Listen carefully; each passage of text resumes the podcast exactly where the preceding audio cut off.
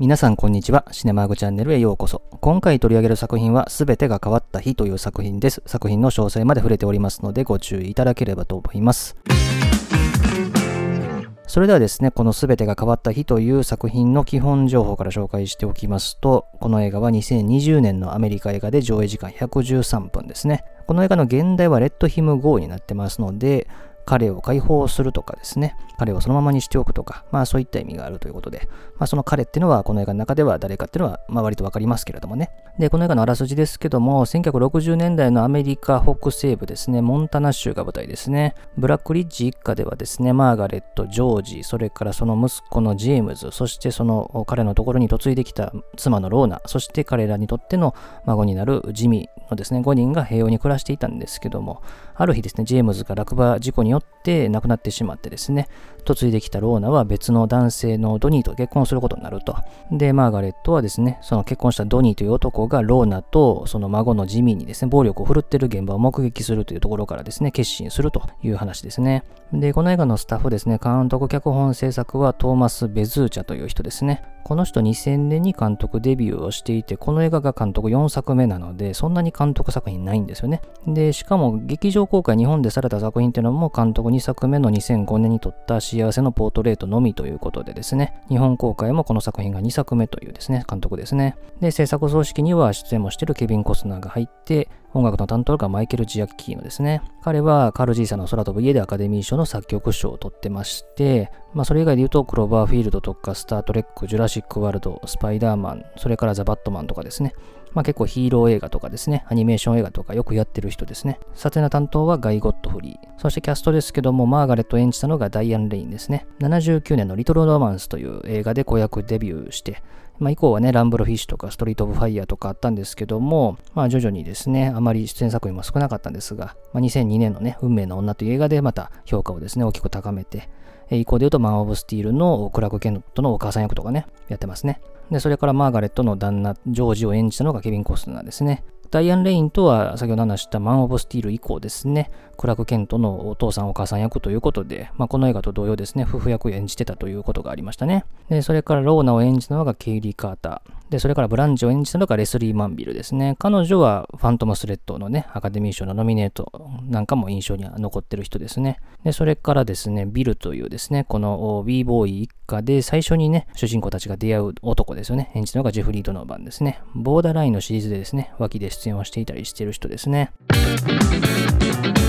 それではですね、まあ、要求さておいて、この映画を見た感想の話をしていきたいと思いますけれども、定期的にですね、現代版西部劇とも言われるですね、西部劇の世界をそのまま現代に置き換えたような映画、あるいは西部の時代が終わった後の世界に置き換えたような映画っていうのはたくさん作られているんですけれども、それの2020年版の最新版というところかなと思いますね。まあ、現代版西部劇といっても、この映画の舞台となるのは1960年代ですので、現代というのはちょっと違うんですけども、まあ、2020年という時代に作られた映画という意味での現代版西部劇ということですね。なんといっても、この映画の制作葬式に入っているケビン・コスナーはね、西部劇が大好きという人でですね、まあ、このチャンネルでも取り上げた監督デビュー作、ダンス・ウィズ・ルブズでは西部劇でアカデミー賞も取ってるし、まあ、それからね、監督作品で後に撮ったワイルドレンジでもですね、えー、西部劇撮ってるし、で、それから久しぶりのね、監督作品また予定してるというところなのでですね、まあそういった彼が制作組織を務めているというところでもあるし、で、本作は、まあ西部劇とかよく見てる人だったらわかると思いますけども、かつての西部劇の名作、このチャンネルでも以前取り上げた1956年の創作者という映画の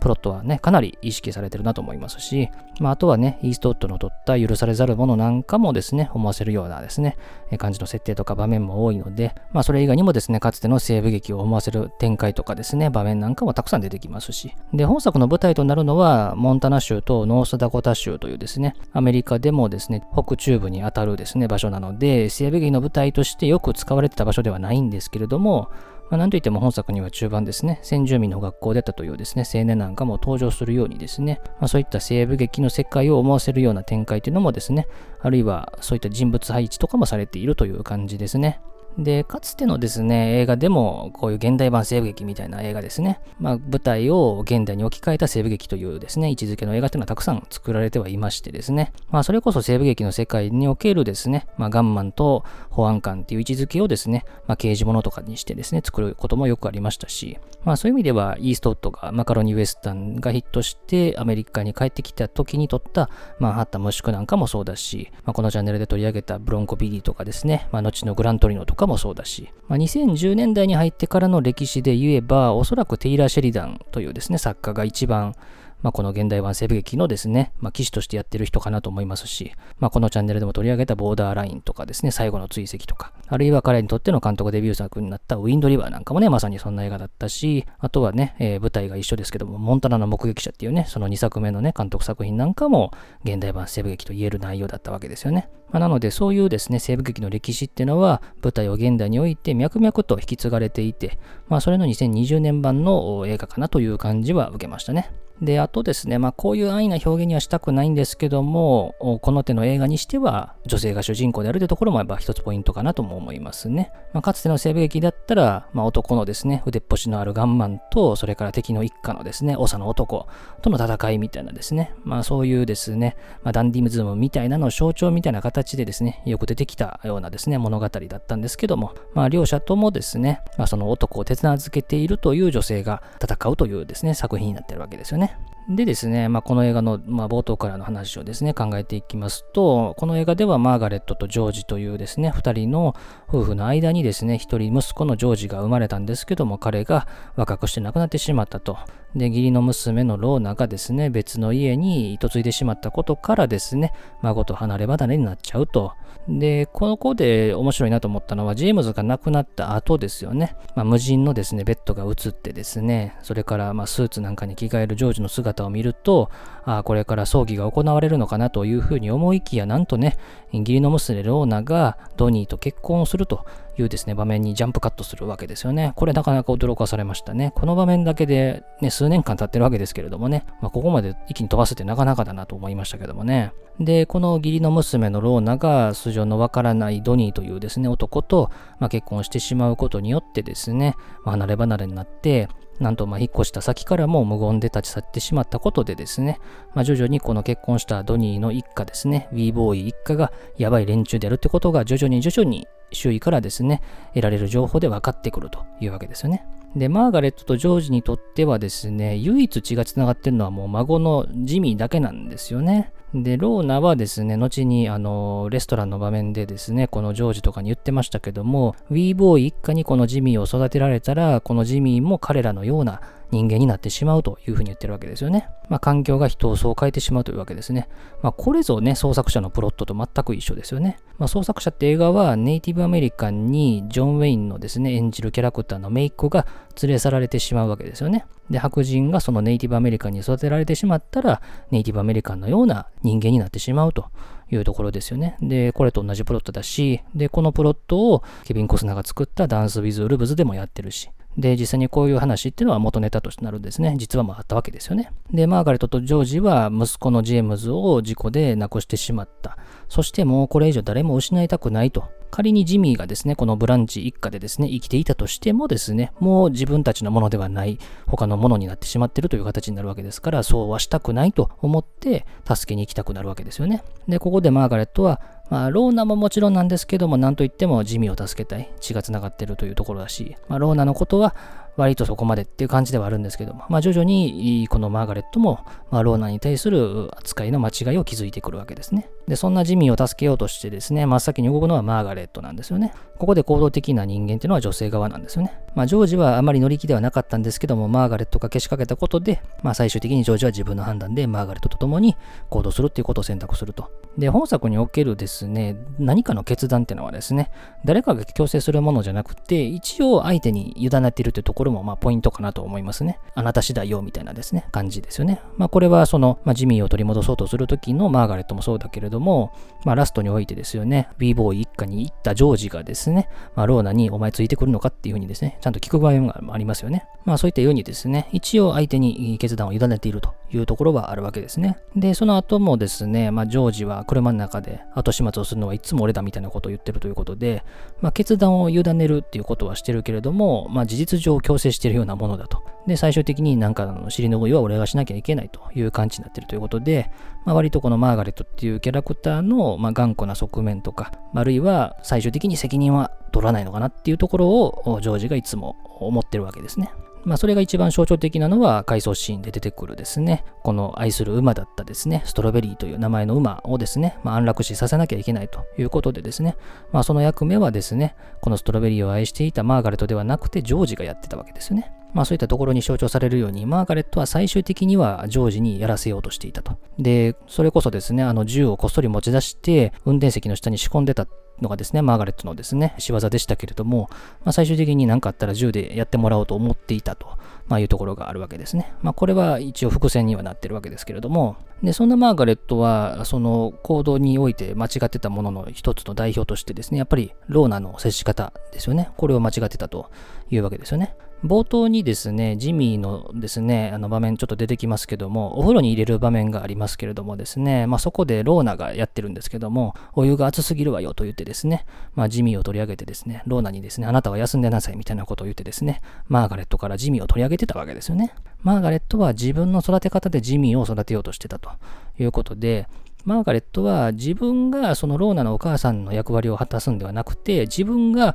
ジミーのお母さんになろうとしてたわけですね。で、これぞですね、後の場面でですね、全く同じことがあるわけですよ。先ほど話したように、ジミーはウィーボーイ一家に育てられたらウィーボーイ一家の兄弟のような、まあ、人間に育ってしまうんじゃないかと思われてたように、マーガレットもですね、同じなんですよね。マーガレットに育てられたらマーガレットのようなですね、人間になっちゃうというかですね。まあそういう点で見ればですね、まあつまりローナの視点に立ってみれば、彼女は身寄りがないわけですから、彼女の家のような育て方ができない。結局嫁いだ先の人の育て方に従わなきゃならないという意味においてはですね、まあ、結局ですね、マーガレットだろうが、ウィーボーイ一家だろうがですね、まあ、結局一緒というかですね、まあそういったわけなんですよね。まあ、だからそれにマーガレットは気づいて間違いだったということで謝ったわけですね。まあそれでもローナからはですね、私に決心させるためでしょみたいなことをちょっと言われてましたけども、まあジミーにとってお母さんのマーガレットが必要なように、マーガレットには自分、マーガレットが母親になるべきだったんだというとこですよね。まあここは完全に間違えてたわけですね。で結局ローナからすれば、まあ程度の差こそあれ、まあどっちもどっちというかですね、まあいうところなんですけども、まあどっちを選ぶか言うたらそれはマーガレットになるわっていう話なんですけどね。で、田舎町をですね、まあ牛耳ってるこのウィーボーイ一家ですよね。まあそこにですね、マーガレットとジョージがですね、まあ徐々に情報を集めてですね、まあ近づいていくとですね、まあ最初に出会うのがですね、ジェフリー・ドノバンが演じたですね、ビルという男ですよね。まあ、このうさんくさい感じっていうのもですね、ジェフリー・ドノバンがですね、見事に演じてますけれども、まあ、なんといってもね、このウィーボーイ一家、まあ、特にブランチがいる家に、彼女たちが出向く場面っていうのが、一番恐怖感があって、そして非常に居心地が悪いというですね、ところで、まあ、この中盤のですね、まあ、一番盛り上がるというですね、場面になってますよね。まあ、そこで満を持して登場したブランチを演じたレスリー・マンビルのですね、存在感も抜群ですね。あのですね、テーブルの上のランプに顔が隠れて、まあ、そこから顔を出すっていうところの感じなんかも見事だし、まあ、それにしても本当にこのブランチというキャラクターの存在感、それから声の迫力、まあ、それから笑い方とかですね、まあ、本当当にこのレスリー・マンビルというこの女優がいなければ、まあ、この映画はやっぱ成立しなかっただろうなと思うようなですね、存在感があるわけですね。見事な悪役でしたね。で、さらには彼女は血気盛んな男たちを従えてるわけですよね。まあ本当にここではね、人数的にも分が悪いわけですよね。まあそれでもマーガレットはですね、あの口で頑張って攻撃をし続けるわけですよね。で、まあガレットはその暴れ馬を手なずける才能があるという話がね、ちょっと出てきましたけども、まあその敵の地に来てもですね、暴れ馬のブランチを手なずけようと、手なずけようと頑張るわけですけれども、まあそんなことはね、うまくいかないと。まあいうところにね、徐々に気づかされていくわけですね。で、ここでドニーのキャラクターの話をちょっとしておくと、まあ、ドニーの話はね、あんま出てこないっちゃ出てこないんですけども、このローナのね、話しぶりをするとですね、まあ、1回逃走したけどもですね、まあ、2回目はないというところで、もし2回目逃げたらブランチから殺されるみたいな話をしてるわけなんで、まあ、おそらくですね、母のブランチに相談もせずに、まあ、ローナと結婚をして、ブランチの元を離れて生活をしようとしてたけども、その逃走がバレて、え結局この家にまたですね、引きずり戻されたという感じでしょうね。で、さらにはこの時におそらくとんでもない目に遭ってるはずなので、まあ二度とそれでですね、このブランチの元を離れて逃げて生活するってことができないということになってるわけですし、まあさらにはその時の嫌な思いをまたしたくないだろうからですね、このブランチにですね、もう何も言えなくなってるという感じですね。この家の中の人間としては一番下の存在になってるわけですよね。血縁関係のある中では。で、さらにはですね、このですね、家の中でブランチの話しぶりを聞くにですね、ブランチには8人の兄弟がいたと。何人かは死んで、残りは振り向きもせずにどっか行っちゃったと言ってるわけですよね。だから自分の地でこの今のいる場所を切り開いてやりくりしてるというですね、自負があるわけですよね。まあ、だからこそですね、まあ、家族だっても厳しく接してですね、まあ、決してこのどこかへ行かせないよと。自分の世界で自分が牛耳る世界を築いていきたいというですね、え、願望があるんだろうなというところがわかると。で、その後ですね、マーガレットとジョージはですね、まあ、なんとかローナとですね、ジミーを取り戻そうとですね、まあ、企むんですけれども、その企みを知ったィーボーイ一家がですね、彼らのモーテルに乗り込んでくると。まあ、そこでですね、一番この映画でですね、強烈な場面なのは、まあ、ジョージが右手の親指以外の4本の指を手をので切断させられてしまうと。しかもそれをブランチがドニーにやらせるという場面ですよね。まあ、こういうハードボイルドなですね、拷問みたいな場面っていうのはやっぱり西部劇の伝統で、特にこの場面見て思い出すのは、セルジオ・コルブッチが監督した1966年の続公営の用心棒って映画ですね。まあ、この映画ね、タイトルは続ってついてますけども、公営の用心棒の続編ではない映画なんですね。まあ、主人公はですね、ジャンゴって名前で、まあ、そのジャンゴっていう名前が、後のタランティーノのジャンゴって映画にですね、まあ、まあ影響を与えている作品ですけども、まあ、この続公営の用心棒って映画ではですね、主人公のジャンゴがですね、敵からもう銃を撃てないようにということでですね、まあ、両手の指をへし折られるって場面がありますけれども、まあ、それをね、思い出しますね。あの場面はそのへし折られた指を使ってラストをどうするかってところもね、非常に見応えのあるとこなんですけども、まあ、この映画もですね、まあ、そういったところをちょっと意識してるのかなと思う展開があるわけですね。で、まあ、ここまでやられたらですね、もうついにマーガレットもですね、まあ、心が折れちゃうというかですね、私のせいでこんなことになっちゃったわ、みたいなことを思うわけですけれども、まあ、こういうですね、最初に行動を起こした人間よりもですね、巻き添え食らった人間の方が本気になっちゃうっていう展開も、やっぱりちょっと西部劇とかですね、こういう復讐もののですね、まあ、定番を抑えてるなという展開がするわけですよね。で、ラストにかけてですね、このジョージがですね、ブランチの家に乗り込むというですね、場面になって、そこからの死闘という形ですね。で、ジョージは先ほども話したように、馬の安楽死とかですね、断るごとには後始末をですね、させられてたということで、まあこの映画でも結局そのですね、マーガレットの始めた復讐劇みたいなもののですね、巻き添えを食らって、結局そのですね、尻拭いをするキャラクターとして、えー、生きていくわけですけれども、まあついにはその後にですね、マーガレットがやってきて、で、最終的にはブランチを、このマーガレットが映ってところにやっぱりね、意味があるかなというとこですよね。まあ、そこにね、カタルシスが得られるものがあるかなと思いますよね。今まで銃を取らずにやってきた、そして銃をジョージに撃たせようとしてやってきた人間が最終的に銃を手に取るわけですからね。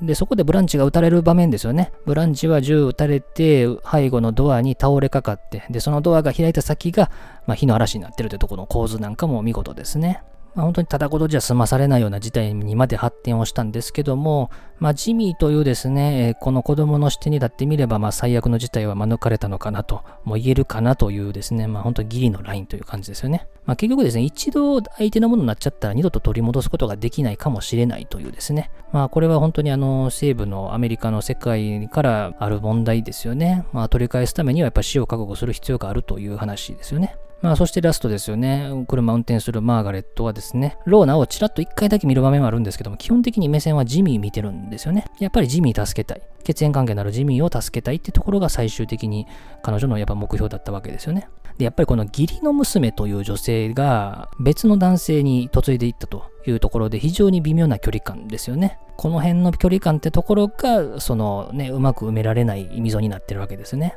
身寄りのないローダだからこそですね、やっぱりマーガレットはローナに対してもっともっと親身になるべきだったと。まあ、いうところはあるわけですよね。まあ、そうなっていれば、おそらく、えー、こういうドニーみたいなですね、変な男のところにローナが嫁いでいく必要もなかったんだろうなと。まあ、いうところもあるわけなんで、まあ、この映画はやっぱりマーガレットの、やっぱり、このローナに対する許されない罪っていうのを、まあ、最終的にちょっとあがなっていくというかですね、まあ、そういう話になってるのかなと、まあ、いう意味で、やっぱりちょっと許されざるものってところもちょっと思い出すところはあるかなというところでしたね。で、まあ、本作はですね、その夫婦役を演じたのがですね、ダイアン・レインとケビン・コスナーというですね、まあ、ブスティールでも夫婦役を演じてるですね、二人のコンビというところでですね、まあ、この掛け合いなんかもなかなかいいかなというところもありますし、まあ、やっぱりなんといってもレスリー・マンビルが演じたですね、キャラクターブランチが本当に見事な悪役ぶりでですね、この映画をですね、より重みあるものにですね、仕上げてるなという印象で、現代版西部劇としては見事な作品だったかなというふうに感じましたね。ということで今回は作品紹介として全てが変わった日というですね、2020年の作品を取り上げました。やっぱりね、ケビン・コスナーにとって西部劇を愛する映画人にとってですね、このキャラクターは非常に美味しいキャラクターだったなという感じがしますし、やっぱり女性キャラクターをメインに置いたストーリーというところにおいてはですね、まあそれほどの斬新性はないんですけども、で、この時代を舞台にした映画ではあるんですけども、やっぱり現代に通ずるテーマたくさんあったし、で、その映画の世界観をですね、作り上げるですね、本当に田舎ゆえのですね、暴力とか閉鎖性といったところをですね、あの、うまく表現できてたなと思うし、特にジェフリー・ドノバンとかレスリー・マンビルというキャストがやっぱりこの映画の成功の要因だったかなと思いますし、現代版西部劇っていうのはですね、脈々と引き継がれてるなというのをですね、感じた一本でしたね。ということで、当チャンネルでは他にも様々な作品の紹介してますんで、いろいろ聞いていただければと思います。最後までお付き合いありがとうございました。